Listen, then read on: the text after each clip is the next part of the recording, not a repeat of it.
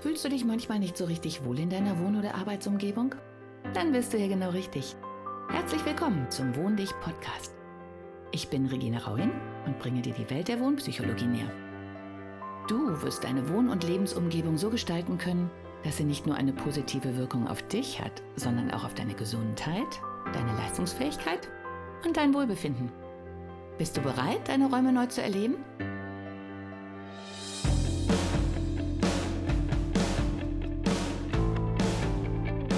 Hallo und herzlich willkommen zu meinem Podcast.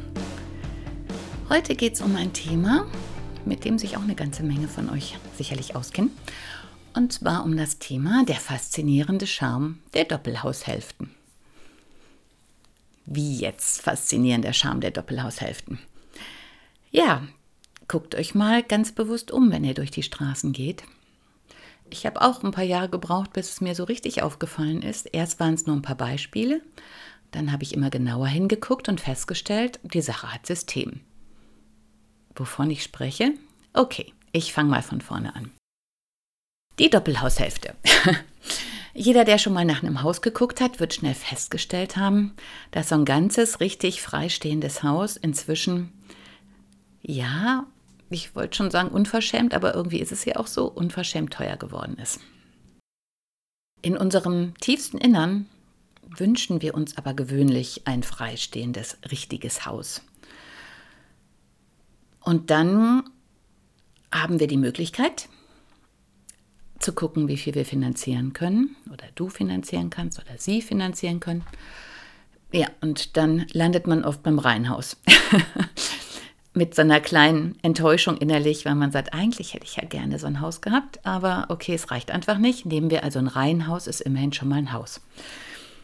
Und ähm, ja, das ist so ein bisschen so wie wir fliegen im Flugzeug und hätten gerne einen Fensterplatz, aber irgendwie sind die immer schon besetzt. Und dann denkt man vielleicht wenigstens der am Gang, dann kann ich die Beine ausstrecken. Manche finden den Platz eh besser. Ja, und dann gibt es noch diese Plätze dazwischen. Und die Plätze dazwischen, wo man dann, wenn eine, alle einsteigen in das Flugzeug und die Plätze zwischen den beiden Sitzen, also Gang und Fenster, noch frei sind und man einen dieser beiden Plätze hat, dann guckt man meistens etwas panisch zum Eingang und betet. Und betet, dass jemand Nettes kommt, liebenswürdig, schlank, jemand, den man einfach in sein Herz schließen kann. Ja, und je mehr Angst man hat, dass dem nicht so ist, desto schlimmer wird es auch und dann kommt jemand, der sich dazwischen setzt. Und ich denke, jeder, der mit dem Zug, mit dem Auto oder irgendwo mitgefahren ist, wo man eben nicht diesen Platz um sich hat, und zwar auf diesen Sitzen dazwischen, der weiß, wie es dann sich auch anfühlt im Reihenhaus. Hier geht es aber ums Doppelhaus. Das Doppelhaus ist sozusagen eine Reihenhauslinie ohne die Reihenhäuser dazwischen. Sozusagen die beiden Pool Positions, und zwar das Reihen-Eckhaus rechts und das Reihen-Eckhaus links. Wie wir ja eigentlich auch alle wissen, sind auch Reihen-Eckhaus rechts und links unter Reihenhäusle-Kaufern natürlich sehr beliebt, weil das die Häuser sind, die sich nur an die anderen anschmiegen und zumindest den Eindruck vermitteln, dass man ein eigenes Haus hat. Ja, so ist das bei dem Doppelhaus ja auch. Es ist fast wie ein richtig eigenes Haus, aber eben nur fast. Das Doppelhaus hat durchaus einige Vorteile. Es ist ja im Prinzip wie so ein durchgeschnittenes richtiges Haus, also freistehendes Haus. Hat den Vorteil, man schmiegt sich an einer Seite an den Nachbarn an und das spart zumindest Heizkosten. Ja, wenn die Häuser nicht richtig gebaut sind, hat dieses Anschmiegen eine kleine Herausforderung. Es kann nämlich sein, dass man mehr von dem Leben im Doppelhaus mitkriegt, als man eigentlich möchte. Und das sorgt über kurz oder lang zu Unmut und zu Streit. Also ich hatte tatsächlich auch Kunden, die in so einer Situation gewohnt haben. Manchmal führt man auch als Eigentümer so eine Situation herbei, indem man Dinge einfach nicht beachtet, die man hätte beachten sollen und Lärmbrücken erzeugt, die vorher nicht da waren und die sich dann sehr schwer wieder rückgängig machen lassen. Eine dieser möglichen erzeugten Lärmbrücken ist zum Beispiel ähm, das, was ich jetzt bei vielen beobachte, die frei schwingende Treppe, also eine Treppe, die nur an der einen Seite in der Wand aufgehängt ist. So ein bisschen wie das Hänge, die Hängetoilette. Entschuldigung für diese Vision. Ähm, die Problematik ist sozusagen die gleiche. Ich habe sehr viel Last, die an einem Punkt aufgehängt ist. Und ich habe bei der Treppe noch einen sehr viel längeren Kragarm. Das heißt, die muss wirklich sehr gut in der Wand verankert sein. Sonst habe ich so eine Art Sprungbrett, Trampolin. Ja, oder das Sprungbrett im, im Schwimmbad ist ein gutes Beispiel. Also ich habe eine Federung am freischwebenden Ende. Und diese Schwingungen ähm, können sich durchaus auch als Schaltschwingungen in der Wand niederschlagen. Und gerade dieses Rom, Prom, Prom, wenn jemand die Treppe hoch oder runter geht, ist eins der Geräusche, die man am schwierigsten ertragen kann, finde ich jedenfalls. Weil, äh, weil diese Vibrationen halt durch und durch gehen. Es ist kein richtiges Geräusch und kein richtiger Lärm, aber man hat sehr viel davon. Okay, das ist jetzt so eine der Herausforderungen der Doppelhaushälfte. Die andere Sache ist, ähm, dass man natürliche Grenzen hat und eine eher etwas unnatürliche Grenze. Die natürlichen Grenzen sind die Straße vorne, irgendwo ein Weg hinten, Straße zur Seite. Bürgersteig möglicherweise noch. Und dann gibt es diese Grenze zwischen den beiden Häusern, wo natürlich kein Weg ist, sondern einfach nur so ein dünner Zaun oder eine Hecke. Ja, und ich glaube, diese Grenze ist die herausforderndste bei einer Doppelhaushälfte. Denn da kriegt man halt wirklich alles mit. Da ist gewöhnlich keine Wand und wenn, dann ist die nur höchstens 1,80, 2 Meter hoch. Mehr geht eben nicht wegen der Bauvorschriften.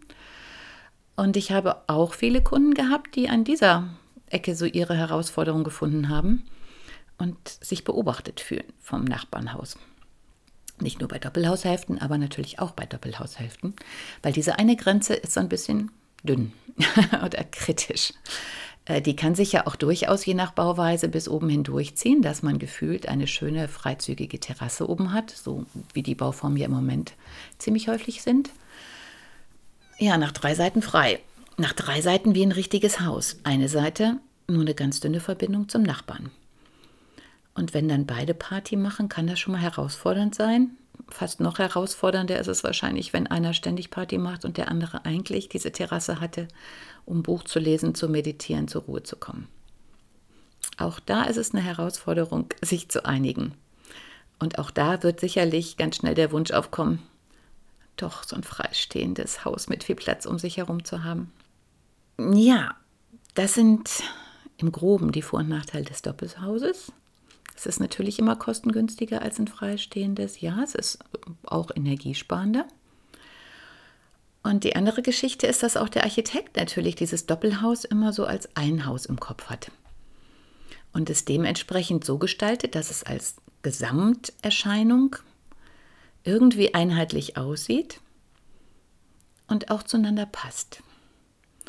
Und da gibt es die verschiedensten Ansätze. Okay, im Moment ist eher so die, ja, ich sage ein bisschen böse immer Schuhkarton-Ära äh, relativ überschaubar, aneinandergestellt. Meistens ist die Form ja dann in der Mitte gespiegelt, was man dann einerseits mit Aneinanderschmiegen interpretieren könnte, andererseits aber auch sich gegen den anderen lehnen oder stemmen, je nachdem, wie die gefühlte Situation so ist. Dann gibt es auch äh, Doppelhaushälften oder Doppelhäuser als Gesamtes betrachtet, die ein bisschen verspielter sind, die vorne vielleicht noch einen Erker haben oder die interessanterweise in der Spitze geschnitten sind und aufgeklappt. Äh, also dass manche tatsächlich auf den ersten Blick gar nicht wie Doppelhäuser aussehen. Das ist der Status quo, wenn diese Häuser neu gebaut sind. Und wenn man jetzt aber durch die Siedlungen geht und dann Häuser sieht, also Doppelhaushälften, die jetzt schon vor einigen Jahren oder Jahrzehnten gebaut worden sind, dann stellt man einen sehr interessanten Effekt fest.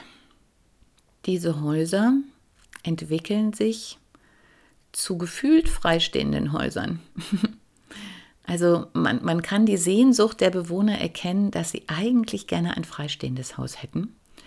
Denn in den meisten Fällen, und inzwischen, seit ich mich auch hier in meiner Umgebung mal so umgeguckt habe, würde ich fast sagen, in 90 Prozent aller Fälle, entzweien sich die Doppelhäuser. Was ich damit meine, die rechte und die linke Hälfte sind auf einmal nicht mehr so wie vom Architekten gedacht, schön symmetrisch gestaltet, sondern es kommen so Auswüchse, sag ich jetzt mal so. Also das eine Haus hat plötzlich eine andere Gaube. Ähm, der eine hat gar keine Daube, Gaube mehr. Dann hat man das Dach energetisch saniert und das eine Dach ist plötzlich etwas angehoben im Verhältnis zum anderen. Dann hat man angefangen, ähm, die Hausfassade in unterschiedlichen Farben zu streichen. Und äh, naja, das wäre alles nicht so schlimm, aber in, in den meisten Fällen passt man sich nicht an die Nachbarfarbe an, sondern ganz im Gegenteil, es, es mutiert so zu der Selbstverwirklichungsfassade. Es gibt auch viele, habe ich jetzt gesehen, die sind dann ähm, verklinkert, verziegelt, verschiefert, während die Nachbarhälfte das eben nicht ist. Die erste Hälfte, wo es mir wirklich auffiel, ähm, das war beim Wandern. Da sah man dann halt, dass es nicht nur um die Farben ging, sondern dass der ganze Charakter, die ganze Energie des Hauses in zwei Teile zerfiel. Und nach längerer Betrachtung muss ich sagen, ist es so, dass ähm, vielleicht auch mit den Jahren diese Energien scheinbar immer mehr auseinanderfallen. Es ist wirklich so wie Yin und Yang, nur dass es dann nicht schwarz und weiß ist, sondern konträre Charaktereigenschaften. Ich war letztens bei einer Kundin äh, in dem Haus, was total süß und verwunschen und rund und gemütlich und mit altem ähm, Blauregen überwachsen war, den sie auch netterweise nicht weggemacht haben, also so richtig kuschelig. Und die andere Doppelhaushälfte, die kaum noch als solche zu erkennen war, war unwahrscheinlich ja, hart, abweisend, absolut weiß, alles zugepflastert, alles unter Kontrolle, also total kühl.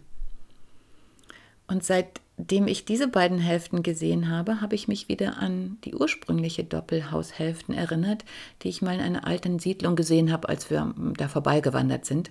Und da ist nicht nur mir als Innenarchitektin das aufgefallen, sondern auch noch ähm, Mitwandernden. Okay, der eine Mitwandernde war Architekt und wir haben davor gestanden und haben gesagt, wie kann das sein?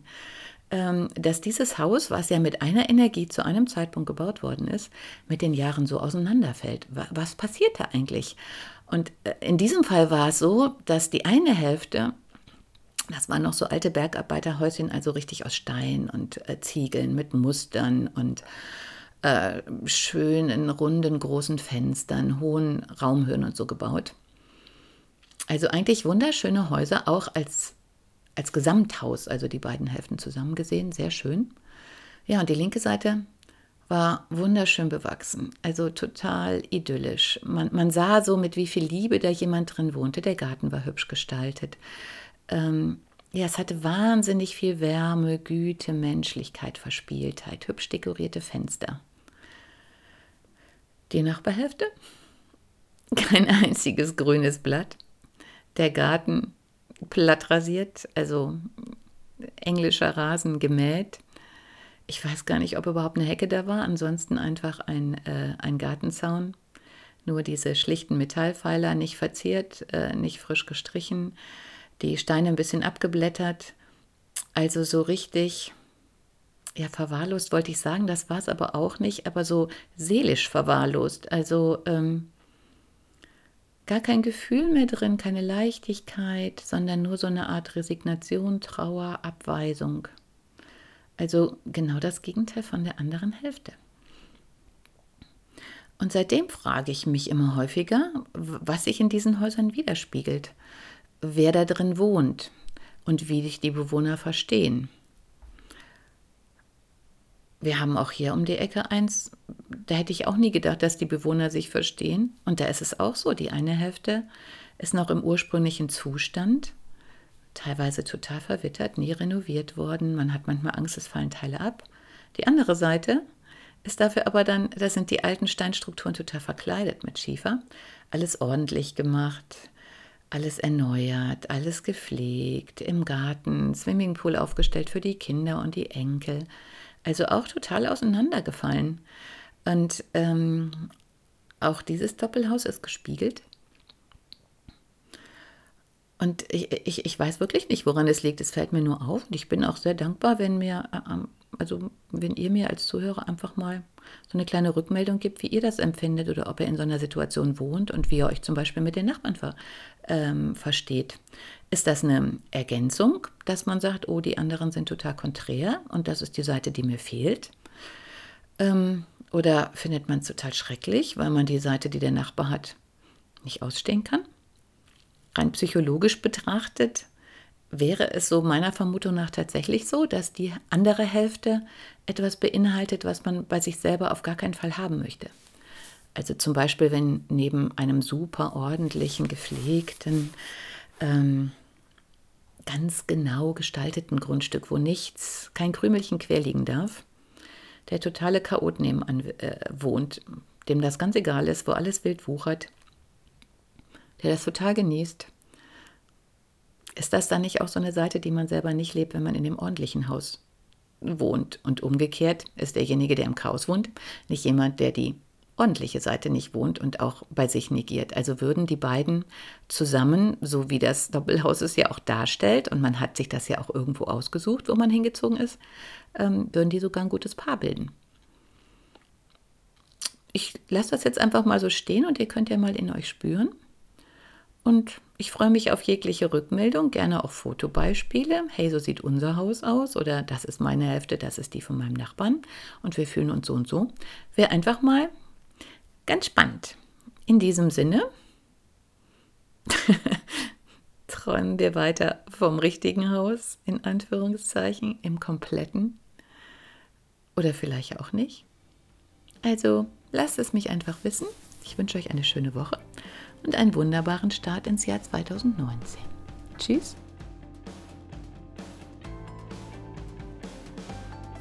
Hat dir die heutige Episode gefallen? Dann bewerte diesen Podcast am besten mit Kommentar direkt bei iTunes. So gibst du auch anderen die Chance, diesen Podcast besser zu finden und die Tipps nutzen zu können. Hast du vielleicht noch Fragen oder Anregungen für die nächsten Folgen? Dann hinterlasse dein Feedback gerne unter dem Blogbeitrag zu dieser Episode oder sende es direkt per E-Mail an podcast.wohndich.de. Meine E-Mail-Adresse und alle Links zum Beitrag findest du in den Show Notes. Und denke immer dran, wohn dich und entfalte deine Persönlichkeit.